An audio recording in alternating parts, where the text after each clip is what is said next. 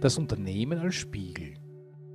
Letzte Woche habe ich mir im Urlaub den Film und täglich grüßt das Murmeltier wieder einmal angesehen. Ich finde den Film noch immer genauso genial wie beim ersten Mal ansehen. Zu diesem Film fällt mir die Spiegeltheorie ein. Bei dieser Theorie geht man davon aus, dass man im Äußeren das wieder gespiegelt bekommt, was im Inneren stattfindet. Man bekommt quasi den Spiegel vorgehalten. Dieser Theorie kann ich mittlerweile einiges abgewinnen. Jetzt darf man das nicht wörtlich verstehen, aber wenn Chaos im Inneren herrscht, wird es auch im Äußeren so sein. Wenn man innerlich nicht weiß, wohin man will, wie soll die Firma in eine Richtung kommen, die einen zufriedenstellt? Wenn man im Inneren Angst hat, loszulassen, wie soll dann in der Firma Veränderung passieren?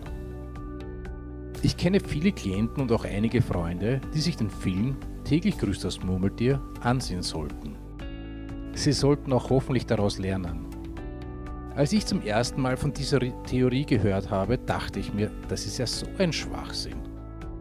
Doch, wenn ich täglich dasselbe tue, kann ich nicht erwarten, andere Ergebnisse zu erzielen. Erst wenn wir unser Denken ändern, werden wir unsere Handlungen ändern.